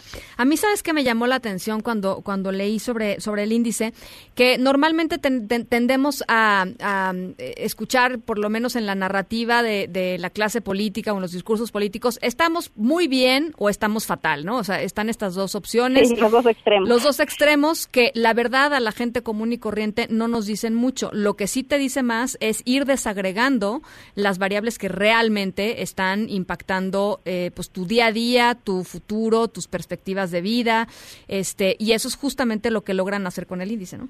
Yo creo que ese es el punto clave del índice. Como son 58 indicadores y hay indicadores eh, de obesidad, de acceso a parques públicos, por ejemplo, de calidad de los espacios públicos. O sea, hay un montón de variables de diferentes temas y yo creo que más allá de si somos de izquierda, de derecha, de centro, de cualquier color, todos todos queremos que mejore nuestra calidad de vida, claro. independientemente de, de, la ideología que tengas o del partido al que pertenezcas. Y esto lo que te permite es ver muy claramente dónde están ubicados los problemas, porque nos damos cuenta que los problemas no son iguales en todo el país. Hay problemas muy específicos de cada región o de cada estado que se pueden resolver con políticas públicas específicas para ese estado. Uh -huh. Entonces, si yo fuera gobernadora, te, Dios no lo quiera, pero de algún estado. De este no, país, Valeria, quédate no, de este no, lado, por, Dios, por favor. No, no, no, ni loca.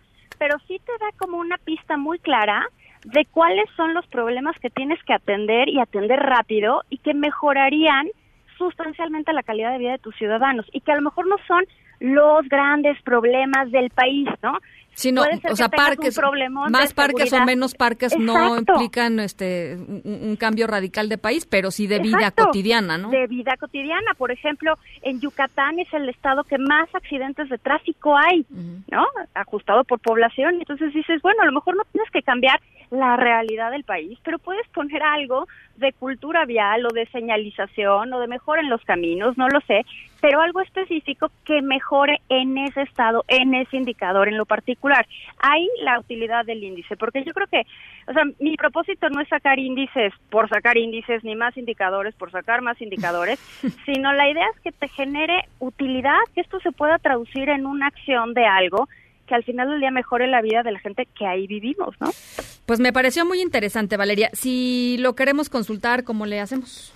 Pues mira, lo hemos estado tuiteando sin control, la página, bueno, es arroba México como vamos, eh, la, en la página de México como vamos están todos los resultados y por supuesto pues nos pueden mandar un tweet o un mail o lo que sea y estaremos más que dispuestos a presentar los detalles de este índice porque te digo, son 58 variables, entonces podemos dedicarnos a hablar horas de cada una de ellas eh, y sí me parece interesante que esto se difunda lo más posible pues para ir impulsando política pública específica en lugar de quedarnos enredados en el mismo discurso todos los días. Me parece me parece muy útil y, y este y además para la gente en general, o sea, si, si tú claro. tienes si tú tienes interés en que en tu colonia, en tu estado, en tu haya mejores condiciones de ciertas cosas que tú crees que nadie mide, este pues ahí hay herramientas, ¿no? Para que para que puedas empoderarte también. Así es. Te agradezco mucho, Valeria. Valeria Moy, directora general de México. ¿Cómo vamos? Al contrario, Ana Francisca, un abrazo. Abrazo, son las seis con veintinueve. En directo.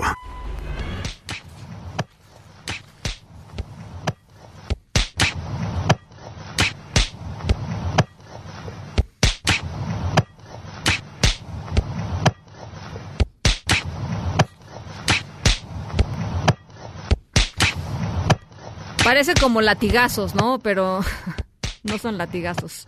Es este un cachetadón también parece, ¿no? Es una patada. Este es el audio de una patada.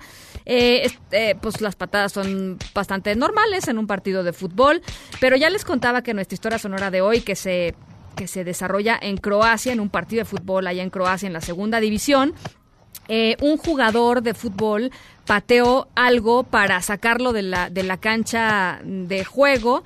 Em, y bueno, pues este, la verdad se pasó.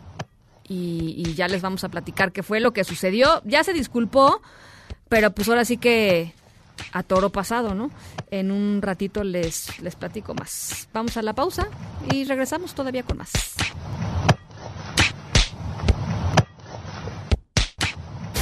En directo con Ana Francisca Vega por MBS Noticias. En un momento regresamos. Este podcast lo escuchas en exclusiva por Himalaya. Continúas escuchando en directo con Ana Francisca Vega por MBS Noticias. Diana Bernal, en directo. Diana, ¿cómo estás? Buenas tardes.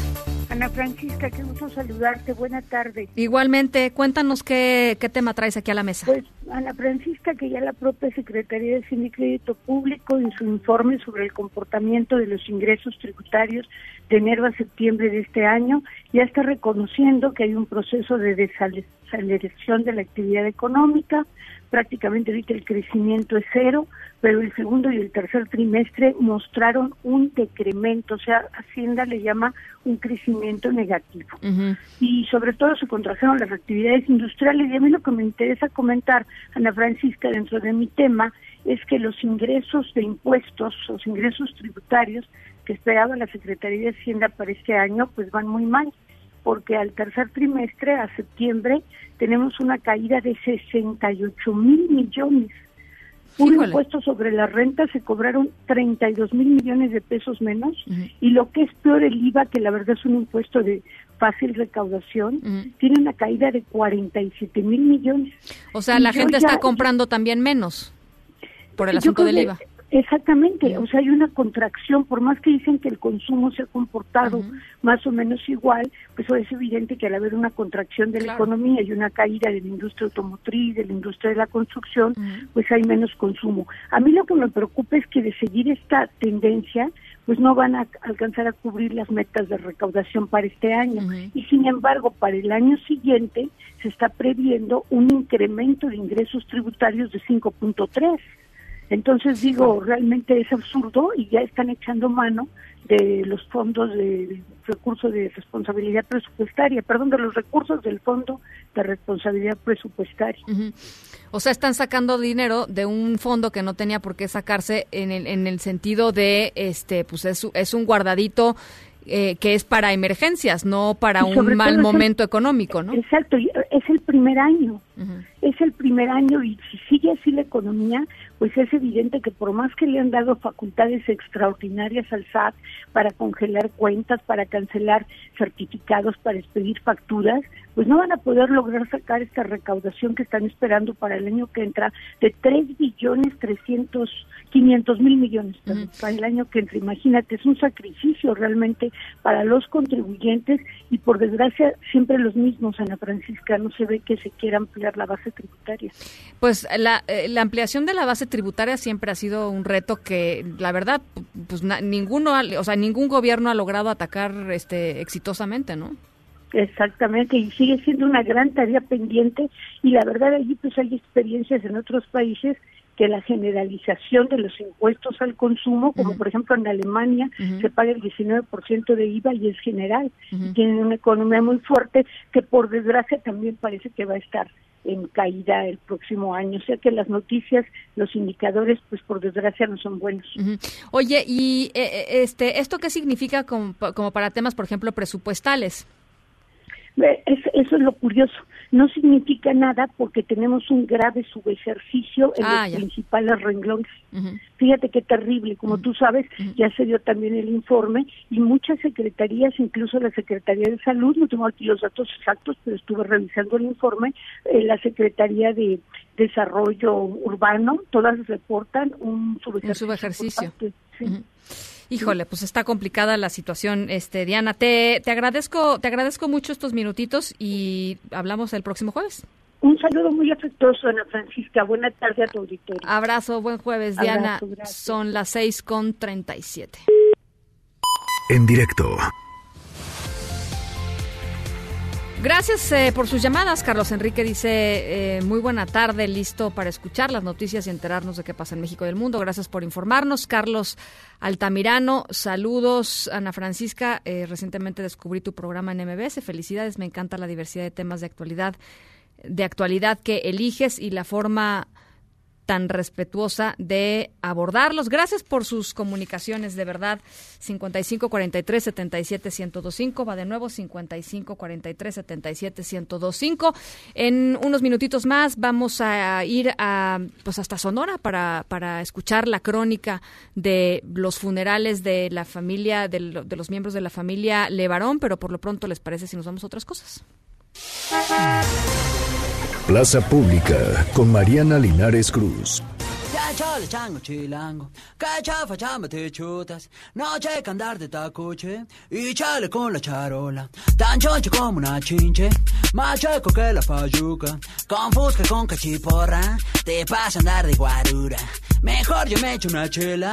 Y chance enchufo una chava, chambeando de chafirete, me Mariana, ¿cómo estás?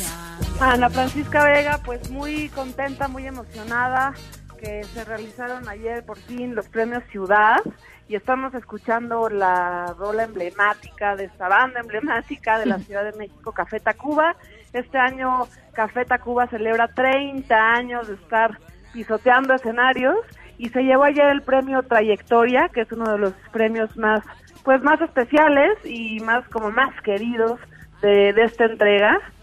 Eh, hacer una recomendación antes que nada a que ingresen a premiociudad.com para que conozcan a todos los nominados de estos proyectos culturales de entretenimiento y ciudadanos que hacen pues mejor la vida de la Ciudad de México y contarles quiénes fueron los ganadores para que se animen a, a, pues a participar porque justamente se trata de que se sigan abonando este todas las participaciones todo todo lo que uno pueda seguir aportando a estos proyectos.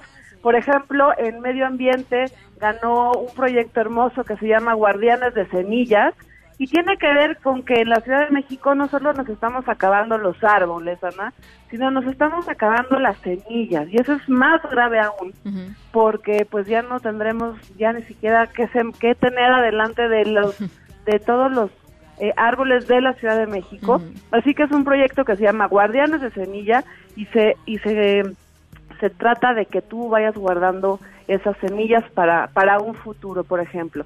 Tenemos otra, eh, otro proyecto muy, muy, muy poderoso que se llama Florecer aquí y allá, que también tuviste tú en tu programa. ¿Sí? Tiene que ver con cómo nos vinculamos con la gente migrante, pero justamente desde el entretenimiento, desde el arte, desde la música, desde la pintura, y este proyecto ganó en la categoría Acción Ciudadana. Eh, una de las de los de las categorías también muy relevantes que tiene que ver con obra escénica, no se pierdan, es la compañía de teatro penitenciario que tienen todos los meses una temporada en donde los actores y las actrices son ex reclusos y ex reclusas y que a partir del teatro y del arte escénico logran pues vincularse otra vez con el exterior y bueno pues esta compañía está también todo el tiempo girando por, por la Ciudad de México. Esos son algunos de los ganadores, Ana. Eh, ojalá que puedan ingresar a las redes sociales, insisto, para que sigan abonando a estos proyectos ganadores y empiecen a proponer para la próxima edición de estos premios ciudadanos, para los ciudadanos y para esta Ciudad de México. Bueno, pues eh, redes sociales de, de los premios eh, Ciudad. Premiociudad.com es, nuestra, es la página y eh, arroba Premio Ciudad en todas sus vertientes redes sociales. Muchas gracias, Ahí Mariana. Gracias a ustedes. Un Hasta besote, muchas gracias. Besito, bye. Vamos a la pausa a las 6 con 41, regresamos con más.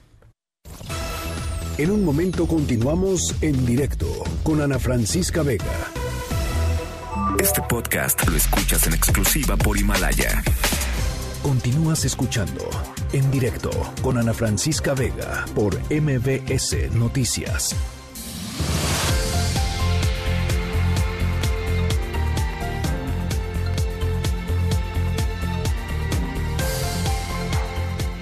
Hacemos, eh, ahora sí, finalmente logramos la comunicación con nuestro corresponsal allá en eh, Sonora, está en, en Bavispe, eh, Felipe Larios. Felipe, ¿cómo estás? Buenas tardes, platícanos cómo ha transcurrido esta jornada allá en, en, en Sonora. Pues una jornada realmente, perdón, una jornada realmente, este, pues muy dolorosa. Pues hoy se llevaron a cabo los funerales de una parte de la familia que fue asesinada, eh, como todos saben, el lunes pasado en una brecha que conduce a Chihuahua, muy cerca, pero muy cerca de, de La Morita, donde está eh, la comunidad mormona eh, de Levarón. En la, este, desde la madrugada de este jueves empezaron a llegar por la misma brecha donde este donde fueron los ataques, empezaron a llegar gente de Galeana, Chihuahua, de la comunidad mormona de Galeana, unos 60 automóviles llegaron hasta La Morita, eh, recorrieron en sus vehículos, como te digo, la misma brecha donde se llevaron a cabo pues las agresiones, donde murieron, pues eh, tenemos eh, todos conocimiento, nueve personas. Este viernes serán sepultados en Galeana, Chihuahua, las otras víctimas de estos agresiones. En el evento estuvo la gobernadora Claudia Pablo este, y, bueno, eh, pues el ambiente, como tú entenderás, es un ambiente de mucho dolor, de mucho coraje por parte de los familiares y que han pedido eh, reiteradamente que se aclare este, este artero crimen a la orden. Eh, Felipe, y cuéntanos, em, simplemente en Galeana, entonces mañana y pasado mañana van a ser los, los otros dos funerales, ¿no? Mañana y es un momento o será un momento este sumamente eh, pues dramático puesto que saldrán de la morita caminarán eh, transitarán en sus vehículos eh, unos diez unos seis kilómetros y luego entrarán a la brecha que conduce es una brecha de tierra una brecha que en estos momentos la están arreglando, pues una brecha de tierra, entonces se, se trasladarán por esa brecha eh, y pues eh, forzosamente tendrán que pasar por los tres puntos donde eh, se llevaron a cabo las agresiones. Yo estuve ayer, como comentamos, en el punto número uno, digamos, donde primeramente fue la primera agresión y bueno, pues ahí que estuvimos viendo quedan algunos restos de lo que fue el vehículo totalmente, totalmente este, inservible, incinerado. Fue una, una cosa dramática, eh, podríamos decir que indescriptible. Sí.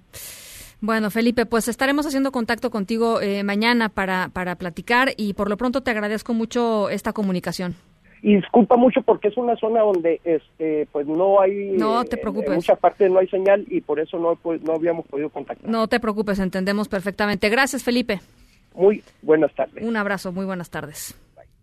En directo.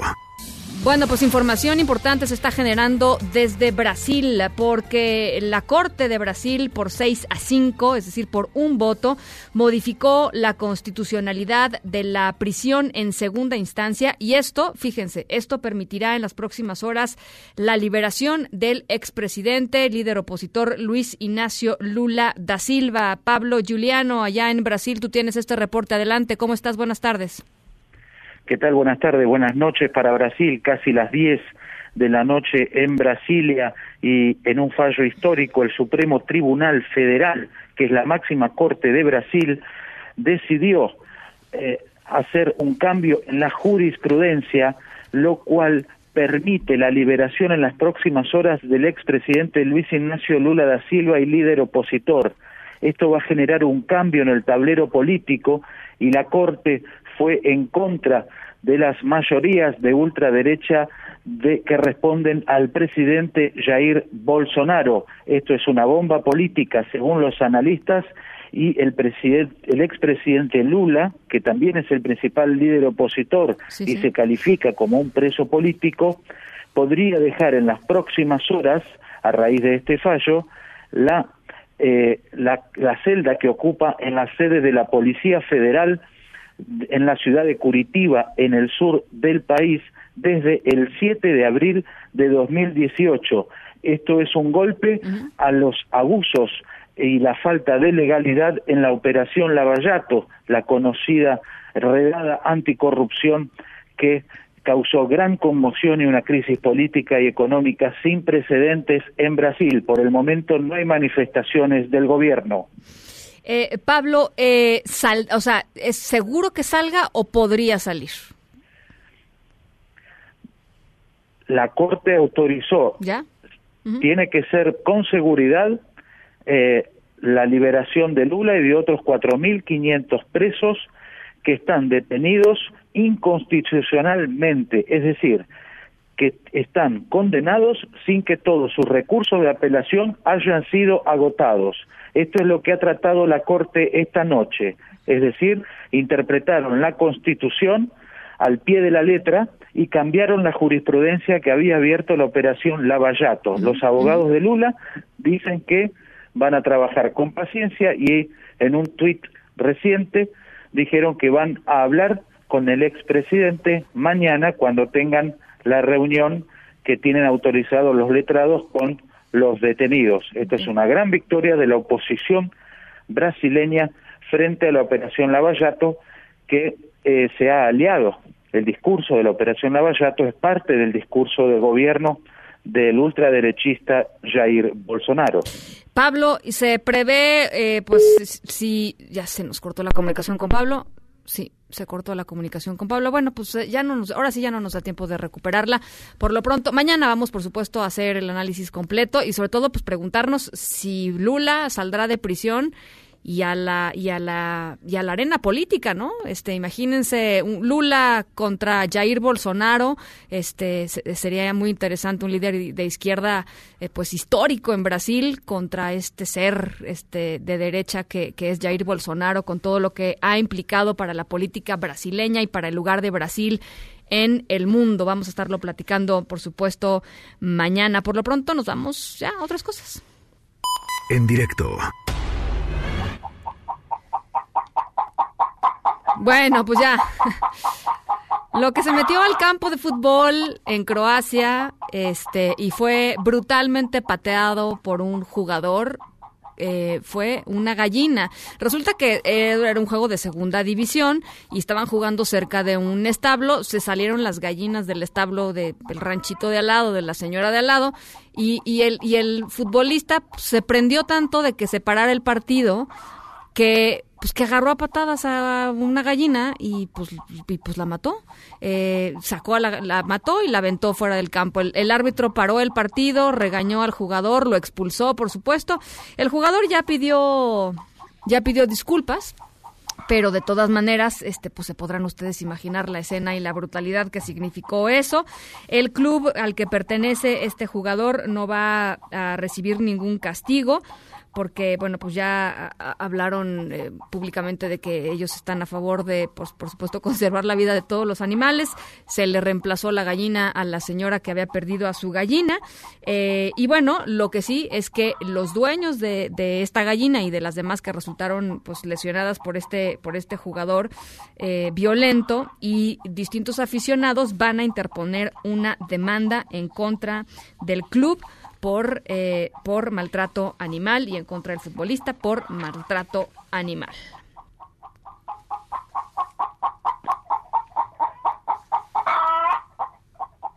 En directo.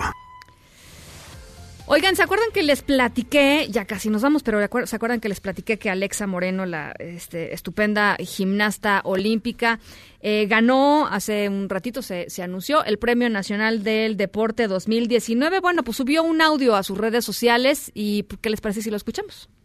Hola, buenas tardes. Antes que nada quiero agradecer a todas las personas que me han estado apoyando. Uh, el día de hoy me informaron que pues soy la ganadora del Premio Nacional del Deporte.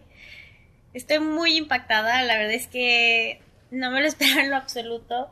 Yo creo que nunca me lo hubiera imaginado. Todavía estoy así como un poco en shock. Yo pues solo estaba ahorita regresando a entrenar y todo. Y, de repente esto no es, es, es una enorme sorpresa. Bueno, eso es Alexa Moreno y ya estaremos viendo Este, ya estaremos viendo cómo le va en Tokio 2020, que ganó hace poquito su lugar para los Juegos Olímpicos. Eh, así es que, pues muy felices por Alexa Moreno y, por supuesto, encantados de que haya ganado el Premio Nacional del Deporte. Son las 6.54. Nos vamos a nombre de todos los que hacen posible este eh, esfuerzo informativo. Gracias por acompañarnos esta tarde de jueves. Yo los dejo, como siempre, con Gaby Vargas y después, ya saben, charros contra gangsters. Pasen buena noche. MBS Radio presentó En directo. En directo. Con Ana Francisca Vega. Por MBS Noticias. Este podcast lo escuchas en exclusiva por Himalaya. Si aún no lo haces, descarga la app para que no te pierdas ningún capítulo. Himalaya.com